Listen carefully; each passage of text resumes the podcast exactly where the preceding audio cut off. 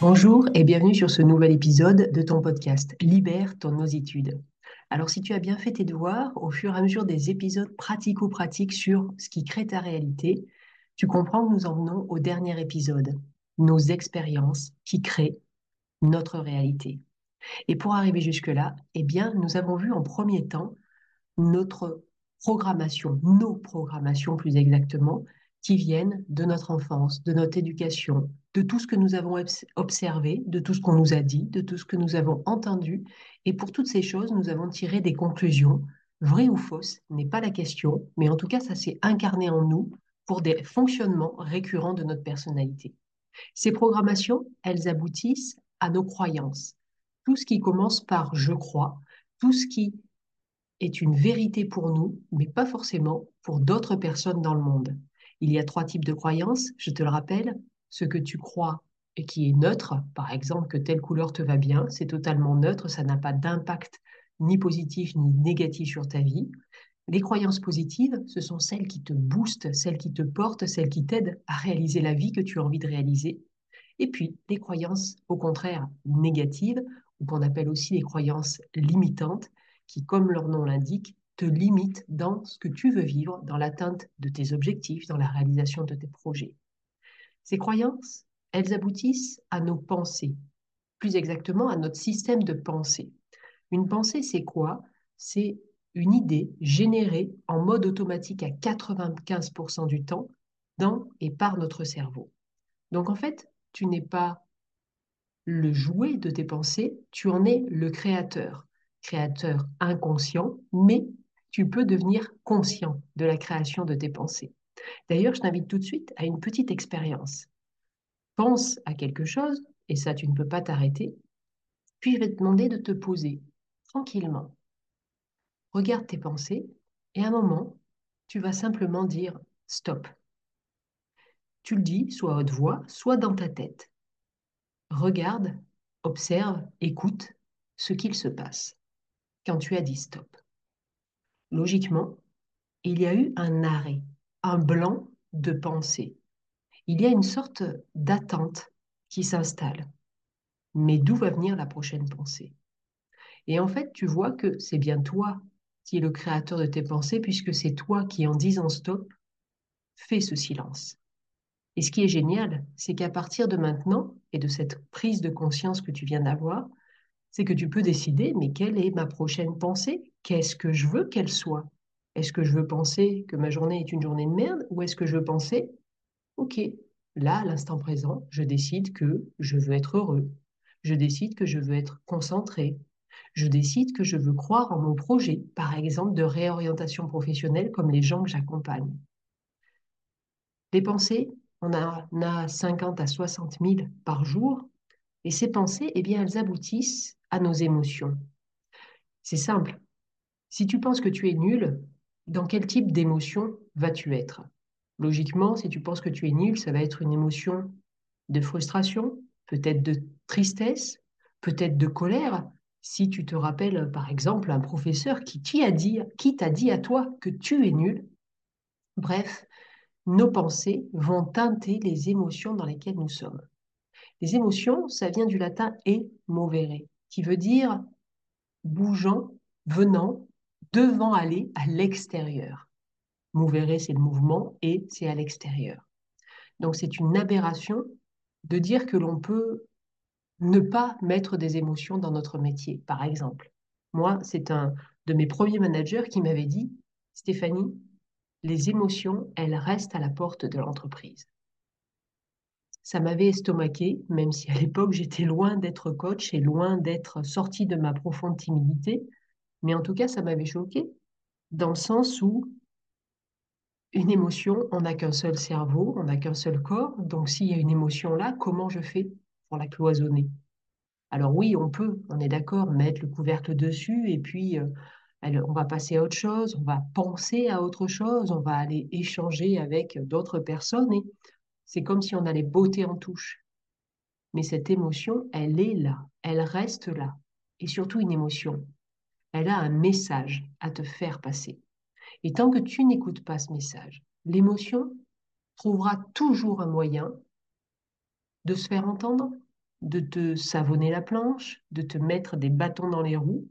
Et si elle ne se fait pas entendre à un moment donné, en tout cas si elle ne comprend pas que tu l'as prise en compte et que tu changes quelque chose dans ta vie, notamment si c'est une émotion à impact négatif, eh bien elle trouvera un autre moyen, peut-être sous la forme d'un mal de dos, d'un mal de gorge, d'un genou euh, qui, qui part, ou euh, peut-être d'une maladie.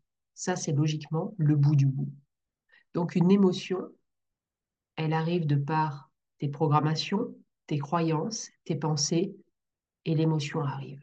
Et donc on arrive à notre sujet du jour, les émotions créent nos comportements. Les comportements, c'est quoi? C'est les actions en fait que tu mets en œuvre au quotidien. Si par exemple tu es quelqu'un de colérique, eh bien ton comportement risque d'être dans une attitude toujours prête à rugir, toujours prête à bondir. Si par contre tu es dans une émotion de joie, de légèreté, de sérénité dans ta vie, tous tes comportements vont être empreints de cette émotion-là. Et tu vas être du genre à, parler calmement, à prendre un temps de recul par rapport aux situations que tu vis. Peut-être que tu vas être même quelqu'un d'inspirant, puisque ces émotions qui te baignent sont faites de tranquillité, de chaleur humaine. Donc tu vois bien que tes émotions teintent tes comportements. D'ailleurs, il y a quelque chose qui est flagrant, je ne sais pas si ça t'est déjà arrivé, d'arriver dans une, salle de réunion et de sentir une ambiance à coup de paix au couteau. Et là, c'est comme si tu rentrais dans, euh, dans un, un, coussin très rugueux qui commence à peut-être à t'étouffer, en tout cas, quelque chose de très désagréable. Et tu vois, dès le début de la réunion, quand elle débute, que les comportements sont empreints de cette lourdeur, de cet agacement, de cette colère peut-être sous-jacente, de cette tristesse, on ne sait pas en fait. Et les comportements, on peut les reprendre en main, contrairement à ce que on veut penser. Là aussi, des fois, je ne sais pas si ça t'est déjà arrivé de dire cette expression oh, Je ne sais pas ce qui m'a pris de m'être comporté comme ça. Eh bien, dès que tu prends cette phrase, tu peux être persuadé que c'est un schéma, une programmation qui s'est mis en, en œuvre. J'ai par exemple une cliente qui m'a verbalisé un jour que elle venait de se mettre euh, en colère contre son enfant et elle s'est dit, elle a pensé, oh, j'ai cru voir mon père. Et ma colère était disproportionnée par rapport à ce qu'avait fait mon enfant. Eh bien, elle était en mode automatique d'un schéma répétitif, d'une programmation induite depuis son enfance. Sauf que, à partir du moment où on prend conscience de ça, donc par exemple cette cliente, à partir du moment où elle a pris conscience de ça, elle a pu reprendre la main dessus et décider si cette situation se représente avec mon enfant, quel comportement je veux avoir? Parce que tu n'es pas le jouet de tes comportements. Tu n'as pas à l'être plus, plus précisément. Donc, décide d'une sorte de banque de données de comportement que tu veux avoir dans les situations, évidemment, où ça te pose un problème, les comportements que tu as. On ne va pas aller travailler toutes les situations de ta vie.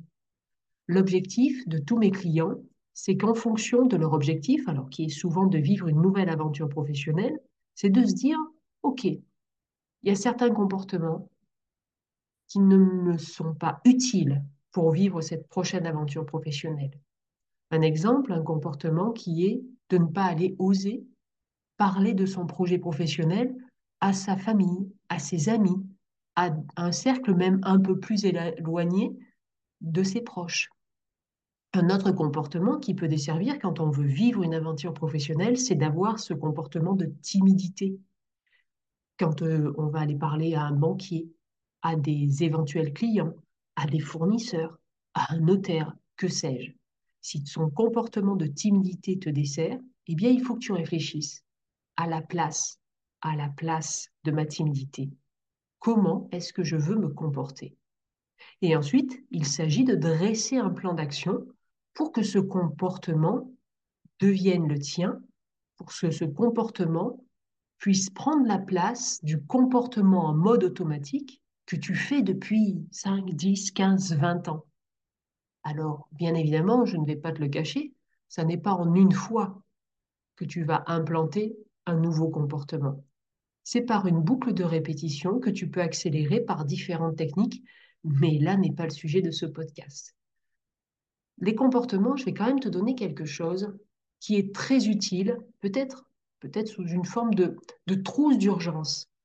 Quand tu dois absolument et rapidement changer de comportement, ça veut dire qu'il faut changer l'émotion. Alors, une première technique, ça peut être changer d'émotion en allant écouter une chanson qui te met dans la bonne émotion. Là, je t'inviterai à aller faire une playlist de chansons qui te mettent dans un état d'enthousiasme, une autre playlist dans un état de sérénité, une autre playlist dans un état d'inspiration quand tu veux impulser de l'inspiration à tes équipes, par exemple, si tu es manager. Et puis une autre technique, et celle-là, elle est vraiment collector, c'est tout bêtement d'inverser le processus. Passe par le corps. Qu'est-ce que je veux dire par là? C'est que tu peux très bien utiliser ta physiologie pour envoyer à ton cerveau ce que tu veux vivre, ce que tu as besoin d'impulser. Et pour ça, il y a une technique qui s'appelle la posture du super-héros. Je vais te demander de penser à quelque chose qui te met dans un état un petit peu chagrin. Je ne te dis pas de rentrer en dépression, je te dis bien d'aller penser à quelque chose qui te chagrine ces jours-ci. Est-ce que c'est une dispute avec ton conjoint? Est-ce que c'est avec tes enfants? Est-ce que c'est une facture qui est arrivée et qui n'est pas sympa? Etc. etc pas quelque chose de démesuré, mais une émotion qui n'est pas trop sympa. Ok, tu l'as? Logiquement, quand tu es dans une émotion pas trop sympa, si tu regardes ton corps, tu vas être un peu plus avachi. Logiquement, si c'est quelque chose de pas sympa, tu vas arrêter de sourire. Tu vas peut-être froncer les sourcils. Tu vas peut-être avoir croisé les bras. OK? Logiquement, tu as un panel de choses que tu peux observer. Je suis dans un état chagrin, je suis comme ça physiquement. Alors maintenant, on va inverser les choses. Je vais te demander de garder à l'esprit cette chose qui te chagrine, mais de changer ta posture de corps. Alors évidemment, si tu es en voiture en train d'écouter ce podcast, ça va être compliqué, sauf si tu es pile à un feu à ce moment-là. Mais si tu es à ne pas pouvoir faire cette posture, je t'inviterai à essayer ça quand tu seras en possibilité de le faire chez toi au calme. Alors mettons que là, tu peux le faire. Je vais te demander de redresser ta posture. C'est-à-dire, mets tes épaules en arrière, lève un petit peu le menton, affiche un beau sourire, le sourire, tu sais, qui fait plisser tes yeux de bonheur. Et puis, mets tes bras à la Superman. Tu vois, Superman, il vient de faire en gros trois tours de la planète en volant et il atterrit sur un des plus hauts buildings aux États-Unis. Et il a cette posture de toute puissance avec les, bras, les mains pardon, sur les hanches. Donc ta posture, elle est menton relevé un petit peu, formidable sourire qui plisse les yeux, épaules redressées et un petit peu en arrière, et les mains sur les hanches. Tu l'as? Est-ce que tu arrives encore à penser à quelque chose de négatif? Logiquement, tu n'y arrives pas. Parce qu'en fait, par toute cette posture de super-héros, tu envoies à ton cerveau que tout va bien. Les mains sur les hanches, c'est une posture de, de, puissance, de tranquillité, de je suis sûr de moi. Le menton relevé, c'est une posture un petit peu d'autorité. Je suis un petit peu supérieur à toi. Alors, ça n'est pas la mode avec César qui regarde le peuple, mais c'est légèrement le menton relevé. Et donc, tout ça, ça affirme de la tranquillité et oui, cette notion de puissance, elle est vraiment très importante. Et le sourire, eh bien évidemment, c'est facile, ça envoie de la joie c'est OK, c'est bien, je suis heureux. Et évidemment, les épaules un petit peu en arrière, ça veut dire que je suis sûr de moi. C'est la confiance en soi que tu inspires par toute cette posture-là. Donc je ne vais pas te mentir, là non plus, cette posture, à part de la tenir chaque seconde de ta vie, elle ne va pas casser tes schémas, tes croyances en une fois. En fait, je te dis qu'elle peut t'aider si tu as, par exemple, une, une, réunion que tu dois mener et tu y arrives et tu y es, vraiment pas bien, il s'est peut-être passé quelque chose de négatif chez toi et euh, tu n'es pas dans la bonne émotion. Alors si tu as besoin d'intégrer cette bonne émotion, utilise cette posture de super-héros. Sache d'ailleurs qu'il y a des, équipes de blocs opératoires aux États-Unis qui, avant toute euh, opération euh, avec de grands risques pour, le, pour, la, pour la personne qui va passer sur la table d'opération, eh bien toute l'équipe se regroupe autour de la table avant que la personne arrive et se met dans cette posture pendant au moins deux minutes. Et donc, ça veut dire qu'il y a toute une équipe de blocs opératoires qui baignent dans la puissance, la confiance en soi, la sérénité, le fait qu'ils vont y arriver. Donc, si euh, une équipe entière de blocs opératoires qui vont jouer, entre guillemets, la vie de quelqu'un, fait cette posture, eh bien, je t'invite à la faire, quel que soit le challenge que tu aies à, à remplir. Donc, tu vois, avec cet épisode, on aboutit à la dernière, le dernier niveau de la création de la réalité, ce sont nos comportements. Et pourquoi c'est le dernier niveau? Parce qu'en fait, la somme de tes comportements aboutissent à la réalisation des expériences de vie. L'expérience de vie professionnelle est une somme de comportements. L'expérience de vie personnelle, amicale, sportive, culturelle, associative, c'est aussi une somme de comportements qui aboutissent à ça. Et c'est donc ta réalité. Donc tu vois, il y a bien des moyens pour chacun d'entre nous de vivre des réalités différentes. Et c'est aussi pour ça que quand j'accompagne des personnes ou quand je fais des formations, j'explique bien que c'est normal de ne pas être compris et de ne pas comprendre tout le monde autour de nous. Parce que chacun vit une réalité différente à peut-être au moins un de ces niveaux qu'on a vus ensemble, ou peut-être à tous ces niveaux qui sont différents les uns pour les autres. Alors, oui, la chaîne de la réalité, tu as à la prendre en main si tu veux libérer ton ositude. Parce qu'à chacun de ces niveaux, je suis persuadée que si tu ne vis pas la réalité que tu veux, eh bien tu as moyen d'aller enlever les bâtons dans les roues de tes émotions, les bâtons dans les roues de tes programmations, les bâtons dans les roues de tes pensées, etc. etc. En tout cas, je t'invite peut-être à réécouter l'ensemble de ces podcasts qui expliquent la chaîne de la réalité humaine pour pouvoir aller te poser la question sur quoi toi, personnellement, tu dois agir? Quel est le niveau de création de cette chaîne de réalité qui, toi, t'empêche à ce jour de vivre la réalité que tu as envie de vivre? Je suis à ta disposition, bien évidemment, pour répondre à toutes tes questions. Donc, n'hésite pas à les mettre sous le podcast, quelle que soit la plateforme de podcast. J'aurai connaissance de ce que tu indiques comme question, comme commentaire, ou peut-être aussi comme euh, peut-être critique. Et tu as le droit de critiquer. J'apprends de la critique comme chacun d'entre nous. Alors, vas-y, fais-moi savoir tout ce que ces podcasts inspirent.